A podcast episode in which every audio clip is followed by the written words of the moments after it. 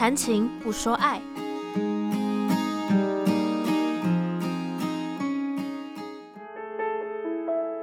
家家总有本难念的经，父母的关系如何影响我们？欢迎来到谈情不说爱，我是佩珊，我是蓝田，我是斐娟老师。耶！Yeah, 我们今天呢，在一开始节目一开始要跟大家宣传一件好消息。没错，我们今天我们截至今天为止播放数快要两百了，耶耶！是不重复下载数哦，太棒了！这代表就是我们至少会有两百多个人是有点开我们的东西，嗯、播放超过三十秒。请大家告诉大家，哦、没错，而且我觉得，我觉得就是。有有在步上轨道的感觉，对对对对对。然后烧到上面的订阅好像也六十一左右哦。今天的话，今天的数据太棒啦！感谢大家。对，那另外一件事情就是希望大家可以就是关注一下我们的粉丝专业，对对，请 FB 搜寻“谈情不说爱”，大家应该在不管是在哪里收听啦，都会在我们的下面资讯栏或是一些介绍页的时候看到我们的。粉砖的连接，请大家帮我们按赞。对对，因为我们的东西终究是个壁纸，不要这样子，所以有人数压力有。没错没错，好。目标值是多少？目标值吗？嗯，不知道，毕业前破四百。好，我们可以就是不来一个破五百吗？这个数字比较比较感觉比较有感觉。那我们五百好了，对对，取个整数，没错，取个整数，许下愿望。好，一起努力。好，那今天呢，我们讲到上一集，我们讲到了多元情感的部分，而且上几集的内容都比较多，是在讲可能像是感情类啊，或是你的对于啊比较爱情跟伴侣关系这些东西。嗯、那从这一集开始的接下来四集吗？对，对四集走。我们四集呢会讲到家庭关系的部分，对，因为其实之前我们有提到，像是因为讲到多元情感很重要的一件事情是要怎么跟家庭去沟通，因为很多人会遇到这方面的问题，对，所以呢，接下来我们其实比较要专职在讲家庭之间的关系，没错。那像今天我们我们我们的剧情主要呢也是在讲我们家庭之间的状况，我觉得应该很多人会发现有很多人。我觉得应该很多人家里应该都会有这种状况发生，嗯、可能就是家里的父母感情比较不好，是经常吵架之类的。我觉得其实那个内容蛮血淋淋的，嗯、就是我身边，嗯，或者是不管是这个空间里，或是我们身边啦，这空间里五个人吗？就是大家其实应该都会多多少少都会听过我身边的人发生这种事，嗯、或是甚至自己就是这个事的当事者这样子。对对对。所以，我们今天就是要来看看我们的主角又发生什么事情了。好，小鱼是个高三的学生，也是家中的独生女，爸妈的关系并不融洽，经常因为家中的琐事争吵。这一天，小鱼放学后又迟迟等不到家人来接他回家。唉，我看大概又是没说好谁要来接我了吧？抱歉抱歉，爸爸来晚了。原本你妈说她要来接你，谁知道她临时加班还没有讲，我都回到家半小时了，才接到你妈的电话。没事啦，我都习惯了。你们要是都很忙的话，我其实也是可以自己回家啦，不然老是让你们吵架。哎呀，不是你的问题啦。啊，要不要顺路买红豆饼回家？小鱼和爸爸回到家中后。妈妈也带着晚餐回来。啊，你爸嘞？不是去载你一起回来了吗？可能在房间吧。那去叫他出来吃饭吧。爸，吃饭喽！我喊喽，不然妈你自己去看看吧。爱吃不吃，哼，不想管他。你什么态度啊？我都还没说你今天没去接小鱼的事情哎。小鱼要多吃点菜哈。啊，现在是怎样？无视我是不是？小鱼去问你妈，知道自己无法接小孩，讲一声很难吗？小鱼跟你爸讲，我就是来不及，能怎样？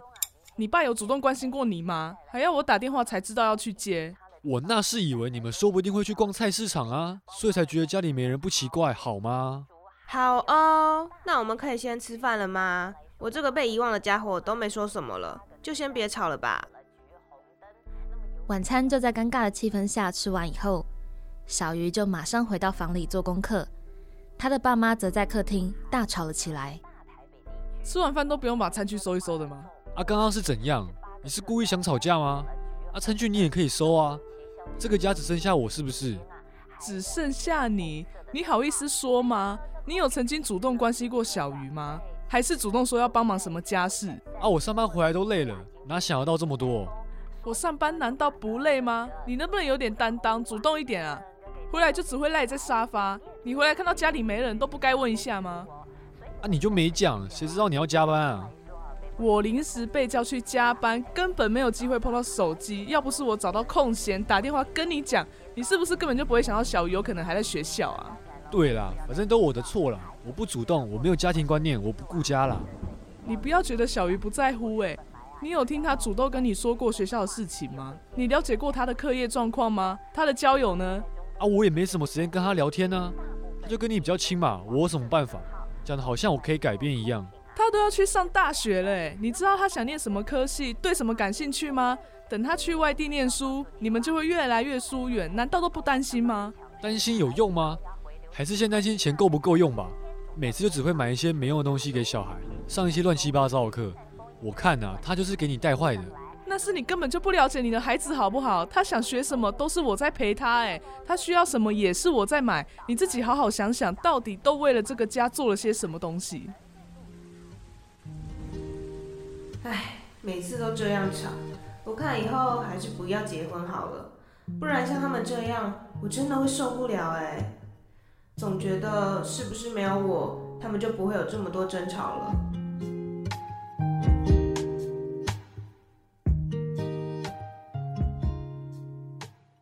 好的，那刚才就是我们今天的小情境啦，就是。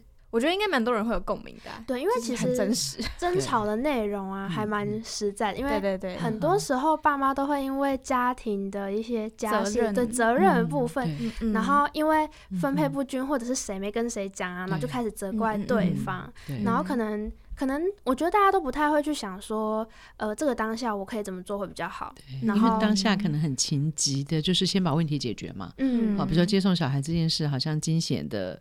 片段过去了，可是那个累积的情绪哈，所以好像后面那个时段其实都是在发泄，嗯，那个历程里面前段我经历过的事情的情绪，当然原来可能关系里头有一些呃结构性的问题，或是一直没有处理的本质的东西，又会在那样的一个导火事件里头又重新再被提出来，对，然后就变一个循环，嗯，而且我印象蛮深刻，就是就是女主角最后。会觉得说会不会是自己的责任？对，而且他还说他不想结婚。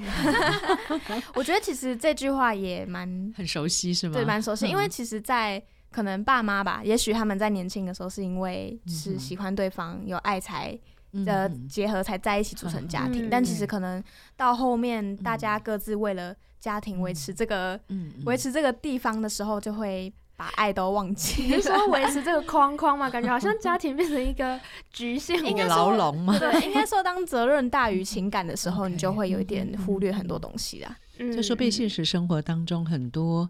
每天在不断上演要完成的任务，或是刚刚提到工作、家庭、照顾小孩这些东西，在前头的时候，似乎因为刚刚蓝田谈的是说，好像似乎忘了当时这两个人为什么会进入这个关系，然后会成立这个家庭。哈，这这好像很反映现实生活中很多家庭的样貌。哈，对，这是这是一个点，我觉得，嗯嗯。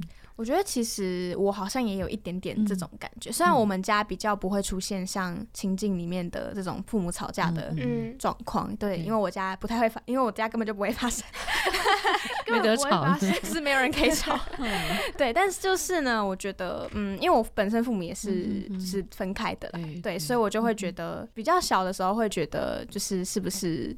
这样子才是正常的嘛？有点像这感觉，因为我建立起来的一个价值观、世界观就是长这个样子。就小时候看到家庭的样子就是这样，所以我们脑海中比较小的时候，我们成长的环境还有我们所见的，像刚刚蓝天提到，所以我觉得是不是我以为所有的家庭都是长这样？嗯嗯，对，所以我就觉得，应该说我那时候不太知道一个所谓圆满或是幸福的家庭到底到底该是什么样子，就可能到大一点之后，听到身边的同学他们。嗯、呃，家里感情比较好的，嗯、我才会知道说，嗯、哦，就是还是有那种爸妈感情很好，然后看起来小孩子活得蛮幸福。嗯、就是而且我发现一件事情，通常在那个家庭里面就是生活的小孩啦，嗯、他们个性都会比较乐观呐、就不一定都是开朗的，嗯、但是。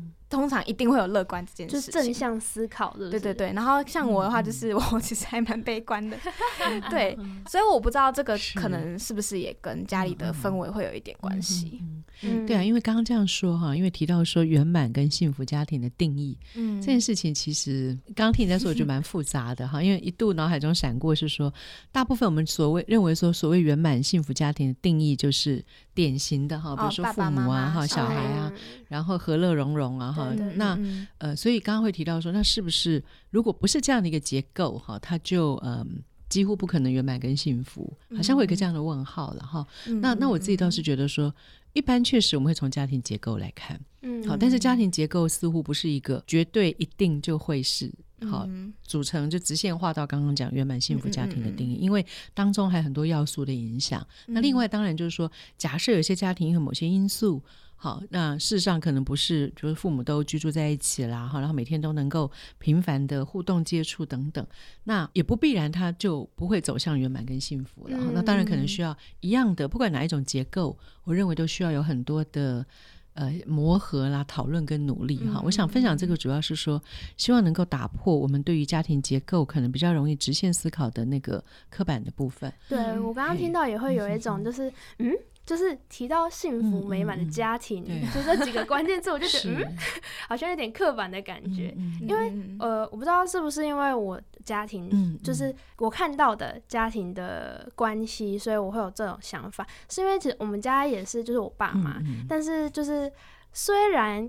感觉可能从外人看来，我们是一个蛮和乐的家庭。对哦，我觉得这个也是一个，就是可能在外人看来，对是和乐的，因为你们可能会一起出去玩啊，可能会一起去干嘛，逛街、吃饭，什么都好。但是其实呃，你看不到其中他们之间是到底怎么样相处的。其实，嗯，外面的人看不到。然后，所以。我觉得有时候会造成一种，就是看不清，清官难断家务事。哎，对，有有一点这种感觉。家家有本难念的经。家家有本难念的经。所以刚刚提到，呃，因为因为呃，刚刚蓝天有提到说，那个是不是在不同，其实听起来比较像家庭氛围哈，家庭气氛哈，比如和乐啦哈，圆满，或是说。那个气氛，因为有提到是不是某一种家庭结构就容易有乐观这样的一个特质哈？嗯，那是不是某一些就不是哈？当然这种东西我们发现没有绝，但很多研究会去谈这个嘛哈？家庭结构啦、父母教养啊、家庭气氛等等这些古老的变相，在很多研究里头一直会被谈。好，那会发现必然有某种程度的关联性。可是，呃，我觉得这里面很重要的一个部分是，即便是像剧中父母一直不断的吵架，嗯，好，外外人刚刚说外人难以窥见的，对，好，家庭里头的事件，那那个吵架里头对于亲子关系、夫妻关系的互动啊，和对亲子的影响，还有孩子成长的影响，嗯，所以有另外一种也有可能是说，也许呃，刚刚蓝田说吵不起来，没有人可以吵，好，那就是他们有的东西不一样，没有的东西也不太一样。可是这里面我觉得对孩子成长的影响。比较是说，呃，孩子如何感受到我对这个空间的定义？哈，刚刚给我画了一个框框嘛，哈，好，比如说，也许家庭里头缺乏某一个角色的人，哈，比如说父亲或母亲，可是我跟跟我一起成长的另外一个人，我们中间维持着一种什么样的关系？我觉得蛮重要的，就是说，孩子在这样的一个空间里头，他如何定位自己？好，比如说像刚刚提到，他觉得说，是不是我的责任？是不是我的问题？好，那当他这样子把责任扛在身上的时候，我相信他背负的压力一定是超乎其他没有这样的一个思考的同才嘛，哈、嗯嗯。所以蛮重要是说，孩子在家里面，因为毕竟，嗯、呃，因为我们今天谈的是家人的情感关系嘛，好，那我如何在这样的一个家庭里头感受到我存在的价值，跟我如何被看待？好，比如说是我的错吗？如果如果他这样解读。好像父母所有这样的争执都是因为我，各位可以想象，呃，对这个孩子来说可能不尽然公平。那事实上可能父母也没这么认为，可是就是说他听到这个吵架内容，因为是因他而起嘛，嗯，然后就会把它自动化的把它揽在自己身上。我不知道各位看待这样一个部分，如果嘿，那为什么我们会这样去想，说是不是我的责任？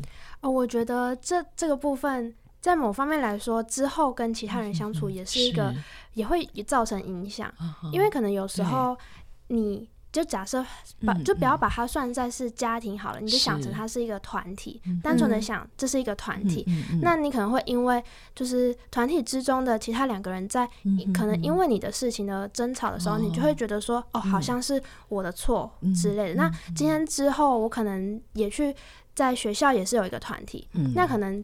这之间会有一些争执之类的，嗯、然后可能如果又是因你而起的，嗯、你可能就会觉得所有责任都扛在自己身上。嗯、但有时候事情就是不是我们想象的这样子，嗯、有可能虽然这件事跟你有相关，嗯、但起因不能算是你个人的原因。但这种时候就很容易会把责任扛在自己身上。嗯，我是有过去经验又重现，你就觉得哎，对对，好像又是我。就是这个影响好像不是只限制在家庭之间，而是你之后的人际关系好像也会受到影响。你会有一种复制感吗？就是就是觉得说，嗯，可能我的爸妈教我的，呃，教我在吵架的时候，我就是要闭嘴。就是不能发出任何声音，不能顶嘴这样。那我可能在长大之后，面对一些同才上的争执的时候，我也会默默的觉得说。哦，好吧，我为了避免跟你吵架，嗯、我还是安静好了，顺着、嗯、你的意思是这样。因为在原生家庭里头，我想不管是我们自己的一些习惯啦、思考啦、处事方式，好，刚刚提到人际沟通、情绪的表达，还有呃，我们怎么满足自己的情绪需求等等，嗯、这些我觉得无可厚非的，一定是从你的出生的家庭里头学来的嘛。嗯、所以刚刚听到说，哎，就是因为也许小时候那样的一个争执，父母告诉我说你闭嘴。那你也接受，也内化了这个，会认为说这是一种被认可而且是有效的、合理的处理方式。如果我们因为越比较小的时候，你可能很难再重新把它拿出来整理跟思考，啊，就自动化的用这个反应。对。那到了大学这个阶段，比如说，哎，各位可能就会在人际里头，嗯，一开始也许也是复制了这个模式。嗯。好，当然有些时候，如果这个模式奏效，可能你也不太会再有什么怀疑。但是有些时候你会发现，大概没有那种就是嗯绝对有效的模式嘛。好，比如你可能觉得委屈跟隐忍，嗯、明明不是这样，嗯、可是因为我要闭嘴，我就不能讲，我不能讲，我就觉得我被误解。嗯、好，类似这样以后，你就重新去思考说，难道我真的不能讲吗？哈，嗯、那也许是这些经验的冲击以后，反而会让我们重新再回过头来想，嗯、好，何以我会认为我不能讲？或是我看我另外一个同学都很豪气的，别人 别人一说什么，他就他就说啦，说完好像也许也有另外的效应，嗯、但是至少他的想法被。可能被听到了，情绪表达了，嗯、好真的耶。嗯、我觉得其实就是上大学之后，可能是大家比较开始有自己的独立思考了嘛，对，或者是可能也被影家庭影响的够深厚了。嗯、是，就是我也遇过很多，就是。嗯嗯，因为我比较属于老师，像老师刚才说的，我就是会顺从，比较顺从别人这样子。但是我也是遇过很多那种，就是会顺着自己的意思啊，然后可能就是决定事情，或是一群人要决定，嗯，比如说出去玩好了，嗯、他就会马上，就是我可能会觉得说，问大家觉得说，哦，大家觉得去哪里怎么样怎么样，然后那个人就会说我要去哪里，对就是很直接的表达出他想他想要做什么。可是其实，呃，可能不顺着他的意思，他也不会生气，他就是觉得我就是讲啦，对对，对。可是我就会。不知道为什么莫名的觉得说，如果我说出我真正想要去，或者是。呃，我是逆风的，就是我跟大家风向是不一样的话，我就会被嗯大家说点什么啊，只是会自己去害怕。但其实可能大家根本就不会去怪你，是在脑补了一场，对，脑袋很多戏。你在做之前就先怕在先了，对对对，会有点这种感觉。所以这个我想就是，也许跟你刚刚提到了哈，就是因为我一直被要求不要说嘛，那我不知道过去说了以后有没有发生什么不呃跟你期待的不一样的经验，因为人都是从呃。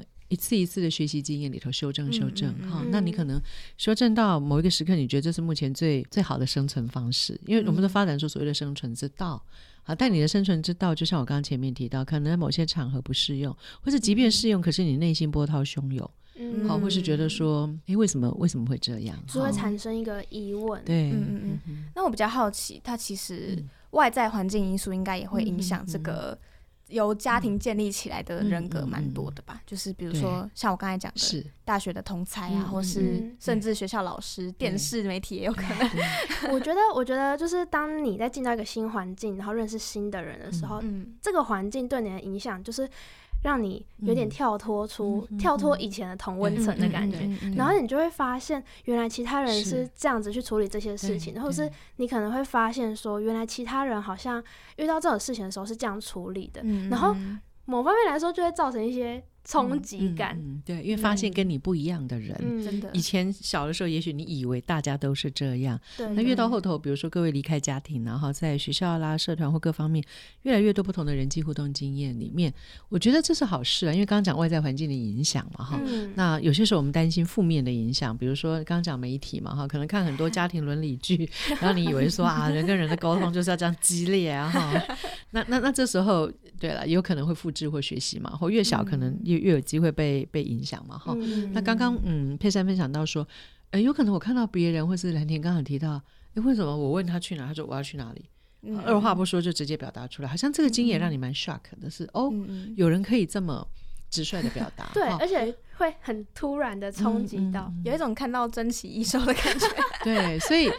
这样的外在经验，我觉得不尽然是坏事。虽然刚刚讲可能引起混乱哈、嗯，可是毕竟我们都不断的有新的资讯进来，然后是呃，跟我们原来脑海里头的参照架构啊，然后处理事情的模式，重新再去磨合跟呃整理的时候，你会开始想说，好像那样也没有不好。或是开始看说，其实我是想说的，嗯，好，那我为什么停留在那一点？或者刚刚说，我们脑海已经有一场剧了，嗯，可是等这个场景散去以后，你就发现你脑海里头本来担心那个剧，好像也不会发生。对对，就是有时候真的只是自己，嗯，因为原生家庭影响，或是自己本身个性的关系，对，就是会想太多，嗯嗯，所以我觉得可能这些影响应该，呃，很多都不会是一辈子的吧？要这么说吗？因为我我觉得。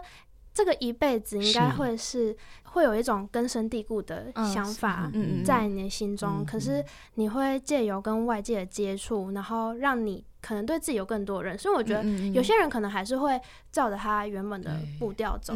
我刚只在想说，如果我们不知不觉，就是说没什么特别感觉，可能就会一辈子了，我 就这样过了一生嘛。哈，就是说他没有被冲击跟觉得不 OK。的人可能也有嘛，哈，他就这样过过下去。但很多时候人生这个高低起伏啦，或是为什么有些时候我们感觉到有困扰，像显然就是原来的模式已经不适用。嗯、那我有机会重新再来检视的时候，就发现说，像刚刚我们前面那些对话，嗯、好，那那些经验的重新整理，跟有可能你考虑说我要做决定。就是我要试试看不一样的模式。嗯，好，那所谓的一辈，因为刚刚这样问说会不会一辈子，感觉有点觉得被影响一辈子很可怕嘛？哈，就是说如果嗯、呃、那个经验或是那个模式觉得不适用的时候，我想要去修正它。所以如果我们有一些感受跟知觉啦，哈，或是呃，但各位会一直听到我们讲觉察。好，我有一些感受跟觉察的时候，我可能开始想要去呃让那个所谓的影响面变得比较是。不要，如果我感受到有些负面影响，我一直压抑压抑不说，然后别人都以为我没事，嗯、可事实上我我我内心里头已经情绪张力很大。那这时候你认为说，哎，我想要怎么样的方式让我的情绪可以被我的同才知觉到？那这时候你就想要修正。那显然这个历程就渐渐的是我们想要把那个所谓的影响比较负面的，如果我们简化它，所谓正负面影响哈，我们想把所谓比较负面的影响在你身上降低，你已经拿回你自己，嗯。反应啊，感受的一些主控权的时候，我觉得那个影响就会有一点不一样了。嗯，而且我发现，就是通常会有这样子的觉察，很多时候都是在离开家庭之后。真的，真的，你可能，我觉得某方面来说，好像要脱离一下这个情境，这个情境，这个情境，你才会发现说。呃，我在家庭以外的角色会是什么？然后我在家庭以外，我可以遇到什么样的状况？嗯、然后要怎么去处理？嗯、然后，因为你一直在家庭这个环境里面，你经常假设像是蓝田说隐忍的部分好了，嗯、我可能就会一直都觉得说我我必须这样做，因为在这个环境、嗯、这个模式下就是这样运行的。然后，可当你脱离这个环境之后。你才会认识到新的自己，应该是不同的面相啊。我觉得，因为不是说就是人是彼此的镜子嘛？哎，是就是这样说吗？随便啊，反正就是这意思。对，就是我觉得在跟人相处的过程中，不管是呃，可能更脱离家庭之后，你就会发现，其实你是一个什么样的人，就是会借由你周围的同才啊、同事这种人，就是会跟你说你是怎么样的人。所以我觉得，其实对对我来说啦，就是。我可能到现在大学比较认识自己的方法是借由别人，而不是说哦，我就是怎么样，我就是怎么样，因为我那个我就是怎么样的那个想法已经从从小就开始有点固定了，被磨灭掉那个。嗯，的确啦，就说你身在其中的时候，当然你感受很深刻哈，但是要跳脱原来固定循环的模式并不容易。那有些时候，当你抽离，像比如说，哎，很多人到大学的时候离开家了，显然。那个互动模式就会不一样，好，跟你原来高中时期可能在那个家里面，嗯，固定的我刚刚说那种循环，哈，像刚刚剧中爸爸妈妈哈那种场景可能很常见嘛，哈，今天可能是接送，明天也许是另外的问题。如果我们都已经维持一种平衡，好，所谓的平衡就是各司其职，各自扮演各自的角色，那除非有人愿意跳脱或者说松动那个平衡，换了一个模式，那个改变可能比较更容易去发生。那像我刚刚会听到说，比如说，哎，各位离开家庭了。那显然，那个互动模式就跟先前你在家里的时候会有些不一样。那它有一些新的刺激进来，所以我觉得每一个生命经验都很可贵的是，即便它带给你一些，因为刚刚各位只提到隐忍嘛，好，那这可能跟我们的文化或是父母对子女的期待。也会有一些关系，嗯、比如说我们的文化好像大部分觉得所谓的好孩子就是乖嘛，嗯，顺从听话，而这个乖啊、顺从啊、听话、啊，那显然就是你内心的声音就不太有机会出来嘛，好，那就变成是隐忍了哈，所以会有点可惜啦。那我觉得，当任何阶段，比如说各位从大学开始，哎，我开始有这样的觉察，嗯、那有些时候我们就可以拿回一点点主控权哈，一点点是指开端哈，慢慢慢慢去调整这个模式的时候，嗯、我相信也会发展出新的不一样的互动，或是视野。也会不一样嘛？好，以前以为大家都长这样，嗯、好，那后来跟很多人接触，我发现哦，原来各种样貌的亲子关系、家庭风貌都有。都有。那我可能就会试图去营造一个我自己最期待的我的家庭风貌，嗯、但不能否认这个历程需要会有一些冲撞哈，嗯嗯、有些时候也会有一些呃张力呀、啊、哈，是需要大家一起来努力。嗯，就像是我小时候可能也会觉得说，嗯，跟女主角一样，觉得我不想结婚啊什么的。嗯、可是我小时候还是对家庭抱有一点憧憬啦，是所以我就会觉得说，嗯、哦，我不要变成谁谁谁那个样子，哦、或是说我以后一定要对我小孩怎么样啊怎么样。可是我现在其实觉得。一直慢慢认识自己，嗯、发现自己的某些缺点跟优点的时候，对就会发现说，嗯，我自己会觉得我不是一个很好的父母这样子，嗯、因为就会觉得说我可能比较不会表达自己的感受啊什么的，嗯、那我要怎么？教小孩子说，你要说出自己的感受。嗯嗯，这是为什么你们要做情感教育主题的目的，对不对？我相信到了第十二集的时候，你的功力一定大增。真的真的可以讲很多东西，开始开讲是不是？不过我觉得蓝田刚分享的很棒的是说，呃，就是我们对自己的各种价值观、行为模式，我们是有。很多的关注、觉察跟思考，而且想学习。嗯，嗯，好像你刚刚会说到此阶段，我还不认为我可以扮演一个称职的父母。嗯，我觉得那个是一种对自己的期许。然后刚刚也提到说，前段有些时候会希望父母应该怎样哈，那你也意识到说，那有可能是我过去的一些需求跟渴望的投射。也许是我，我那时候希望我的爸妈是长这样，可是他们不是，嗯嗯、所以会自我期许说，未来有一天我当了母亲啊，哈，或是说我成立刚刚想象对自己家庭的图像的期待，嗯嗯、我希望走出另外一种我过去可能小时候曾经渴望我的家是长这样的那种。想法哈，我觉得这些资讯跟这些自我了解都很珍贵。因为我觉得蓝田的例子就是一个非常正面的例子，哎，因为其实是啊，有时候不想结婚是觉得自己还没准备好了。哦哦哦，也是部分。没有，我我是指不想结婚的地方，我是指就是后续你会自己去想说，可能要可能会想要怎么做之类。因为我觉得有一个蛮危险的部分是，当你今天家庭的状况可能是好，假设是这样，然后你可能之后呢去跟其他人相处的时候呢。你可能无意间会复制到家庭的那种沟通方式，然后我觉得，当你没有发现这件事，然后也没有人跟你说，好像哪里不太对的时候，是蛮危险的一件事情。嗯嗯，对。嗯，我觉得其实我刚才佩珊讲的，我还蛮有共鸣的，因为就是又要提到另一半的部分，就是可能跟对方在沟通，因为他比较属于那种。就是我刚才讲会讲出自己的感受啊，然后会很知道自己在想什么的人。可是我就是那个比较不知道自己在想什么的人，所以就是常常会有在那个磨合的过程中，会发现一方讲出来，一方还没有讲。可是可能我也不知道我在我在担心什么，或者我在想什么这样子。我觉得这其实跟嗯，我之前好像听过有人说什么爸，哎，爸爸个性会像女儿吧？就可能我爸的个性也有一点点。呃，我爸的个性也是属于那种不太会说出自己的内心话，然后我就是可能连带加上又又是单亲的问题，所以又是连带影响的更严重，所以就害我就导致我长大之后，可能上代有好一点点，就是呃国高中比较严重嘛，就是是闷着啊都不说话，然后跟朋友吵架也是觉得哦你不想跟我好就算了，好消极哦。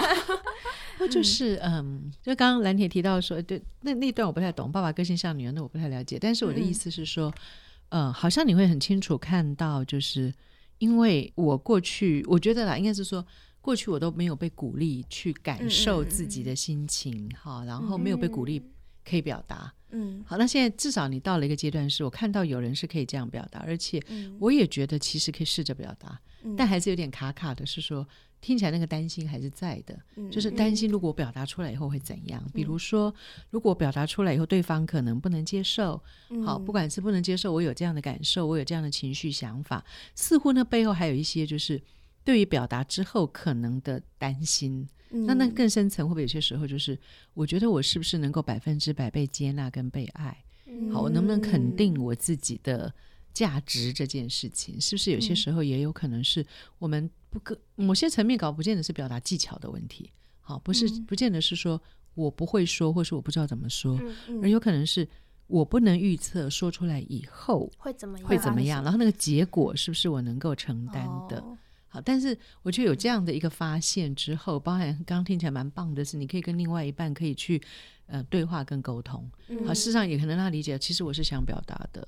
好，但是不知道怎么卡住了。刚刚到底是可以怎么讲？哈，或是说是否曾经有过那样一个表达之后，会发现也没那么可怕。哈，比如说我说我很生气，我气到不行，气到想要摔东西。好，当我这样说出来的时候，对方觉得我了解这个愤怒一定很大。嗯，好，会大到一个地步，是你想把你很爱的那个什么杯子都要摔掉。嗯嗯。好，当你这样被了解跟接纳以后，好，会不会嗯，你的担心跟害怕就降低了很多？嗯。所以我觉得，其实，嗯，就像我刚刚举的那个例子啊，是就是原生家庭对于你的一个教育嘛，嗯、或是一个氛围影响你，嗯、就是蛮容易影响到以后的人际相处跟感情观啊、价、嗯、值观这些东西。然后，可是也像我们刚才探探讨了很多一大串那些东西啦，就是还是有可能可以改变的，对不对？哦，那当然啦，对我我觉得我听起来你都在迈向改变的，所以我才会道路上 是一个，然后你很愿意跟大家分享，我相信也对很多，我相信很对很多正在听节目的朋友也会有很大的激励效果。是说，事实上好多经验我们都好类似。好，然后呢，也有人正在这样子做，哈，我觉得这样的分享很可贵，哈，所以因为你刚刚说，诶，是可能改变我，我的感觉是，其实你正一步一步在做这样的事情，对，你就在这。路上，对。但我突然想要点到一件事情啊，就是情感教育这件事情，好了，因为它并不是在。呃呃，我目前我们啦，我跟佩珊，我们这种年纪的教育上面都还没有教到说这方面的问题。呃，可能大学的某些通识课、选修课都会有会有这一类的东西，可是就是呃十二年国教的部分嘛，就是不太有讲到这些东西。就你们过去的学习经验里头比较少。但我觉得就是其实国高中，尤其是青少年时期的时候，是学习这些事情的最好的一个时期嘛。嗯，而且因为。那个时候是最容易受到家庭影响，而且那时候都还在自己的原生家庭里面。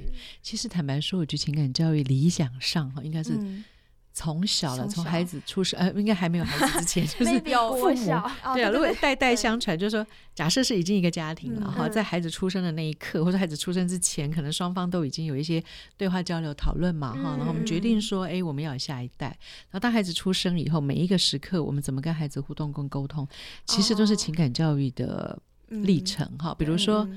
呃，孩子出生，比如说小 baby 他哭啊，哈，嗯、那个肚子饿的时候，嗯、然后哭或者尿不湿的哭，哈，嗯、那、嗯、因为我们刚刚讲教养嘛，哈，比如说那他怎么被对待？好，比如说他是很温暖的被抱起来，然后秀秀啊，哈，然后当然你没办法问他你是饿还是尿不湿，但是父母会用各种线索去侦测嘛，然后回应他的需要，嗯，嗯。还是说。他就是被忽视，好，因为我知道传统有些家长会担心说，一哭就去抱他，会养成坏习惯。对，就是这样。对，好，那那这个部分就会有呃疑虑，是说他就会学到一种，可能下一集我们会有更多时间可以来谈这个部分。嗯嗯嗯。好，所以我刚刚其实是要回应情感教育这件事，每一个 moment，每一个时刻，成人跟孩子互动，虽然我们刚刚讲父母，但周遭的成人的回应。也都是情感教育，我也听过之前有个学生说，我听起来有点不忍心啊。比如说他小孩送去保姆家哈，或者亲朋好友帮他照顾，那有时候下班该去接了，可是爸妈还没来。那周围的人我猜不是恶意，但是就是有些长辈就是说哈，你快你爸你木啊就不就不被滴滴就不要你了，你看他们都还不来接你。其实这一句话，我觉得有些时候。孩子会烙印在，对，就是会潜移默化。我我这个真的也是很有经验，也是也是被 被说，你及各家之大成。应该说这是我们家的一个是。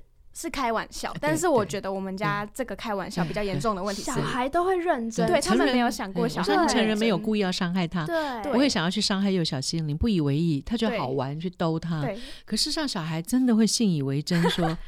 他不要来接我，然后明天爸妈送他去的时候，他就哭到不行。哎、欸，这个就是重要的地方，就是有时候在家庭里面，爸妈都会觉得小孩还小不懂，然后不会认真，所以就就怎么讲都没有关系。可是其实小孩超容易认真的，越小每一句话他越在意。就是我都觉得我小时候很玻璃心，可能 爸妈讲一下，哎，不是爸妈，就是我阿公阿嬷或是长辈那些开玩笑跟我说，嗯，可能你是垃圾桶捡来，虽然没有讲过这句话，就是类似你是垃圾桶捡来，或是明天要把你送去给警察。这种的，我就会觉得说啊，怎么办？怎么办？世界毁灭了，对不对？对，我觉得整个心就不好。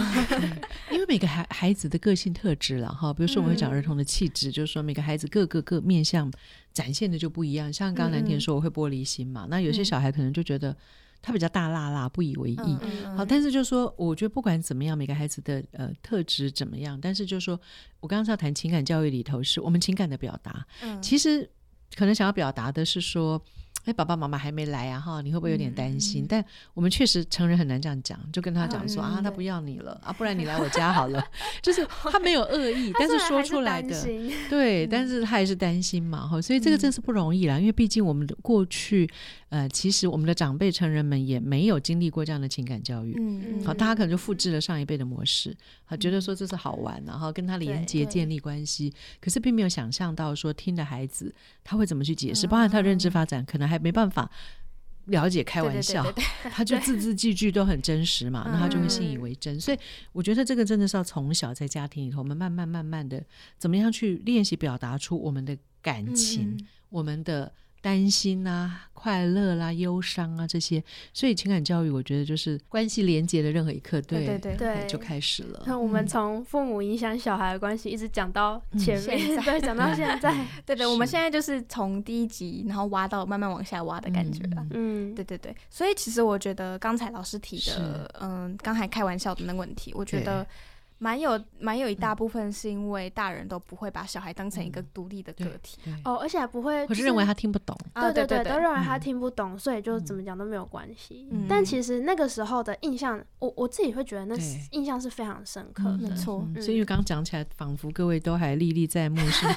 我看各位反应都很 很激烈，是是蛮气 的，就是会发现二十几年后还是印象很深刻。对对对，而且刚刚讲蛮气的，当时其实有生。气，可是小孩生气就是欢，就欢嘛哈。然后欢的时候，大人又不没办法意识到说那个欢其实是有点受伤，就觉得我好担心哦，会吗？会这样吗？可是他是偏担心，对他看到是欢嘛，就觉得说这爷爷奶奶公益机构就被塞。好，可是上 真的吗？我好像住在你家隔壁，好可怕，老师是隔壁家邻居，听起来好像是小时候仿佛有看到这一幕，是不是？嗯，就不以为意，还是你很希望他听这一集？不要，真的不要。没有，所以我的意思是说，真的有些时候言者无心，或者成人以为说我这样在安抚他的情绪，可是并没有，其实可能激发了他深层的担心，而这个担心又没有被解读到。我觉得这个其实就会是说，我们情感教育真的很重要，是如何真实的能够觉察自己跟别人的情绪，觉察之后我能够适切的反应。因为刚刚那些沟通都是很。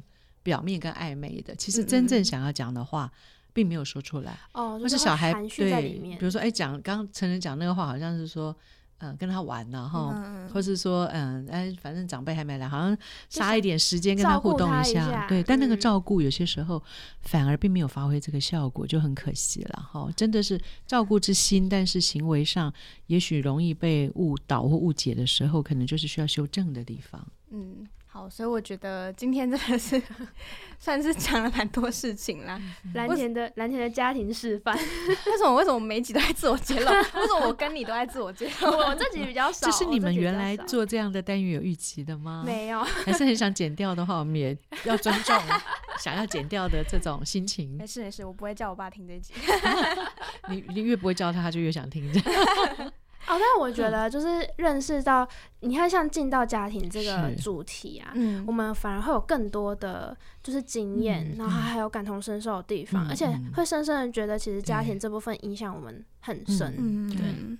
所以我觉得大家真的是要好好的去正视自己家庭带来的，不管是好的地方也好，或是不好的地方也好。对，因为我觉得这可能就是这好像有点哲理哈，就是都是你人生的一部分啦。对，而且都已经是大部分的人应该家庭都是过去的事情了，就是已经发生过的事情。过去的事 也不是过去，就是发生过，你不能去改变它。他是说已经发生就发生了，但是此时此刻我们坐在这里的时候，看到过去可能跟我现在有什么样的关联性？对，就是要。去呃，应该要去想说，我大概要怎么去改变它，或者是去。呃，打破这个现况，就像老师说的，就要打破这一整个死循环了。对，如果就是说你觉得那样的影响，其实让你现在其实还蛮辛苦的，你并不想要这样的时候，我觉得确实我们就是可以试图去思考，可以有什么不同可以打破。所以，因为刚刚一开始我们前后呼应一下嘛，哈，一开始 那个蓝田有广广告一下说，希望那个粉丝页的人数嘛，哈，其实我也很想邀请我们正在听广播的朋友，哈，就是尤其讲到家庭这件事，因为前面我们讲感情，搞不好有人觉得啊，我就没有啊，哈，可是。家庭这件事情是我们一直都在。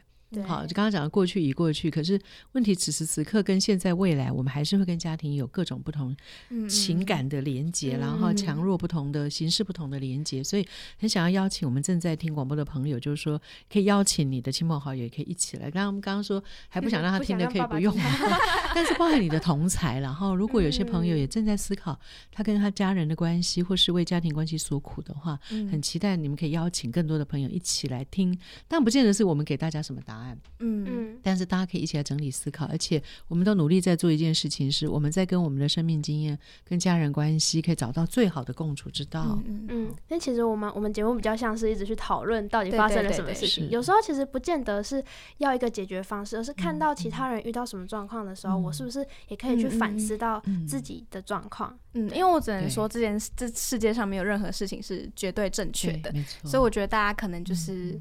呃，比起去想说某，呃，比起去得到一个正确答案，不如去思考自己的人生到底要怎么走。嗯、对，或者说那个答案可能自己必须慢慢找出来，因为没有人可以直接。很快的三言两语或听到一点讯息就给一个答案，嗯、因为毕竟我们没办法这么算命似的，不能没有这个功力。对对对。为什么我们今天从家庭的关系讲到最后变成这个、嗯、这个部分？好了，那其实我们今天讲到很多关于就是家庭之间的氛围怎么样去影响之后自己在人际上面的发展。那其实我们下一集呢也是要讲相关的问题。没错，我们下一集的话其实会讲到说比较。会具体的跟大家聊聊可以怎么做，嗯，然后还有实际上影响到的。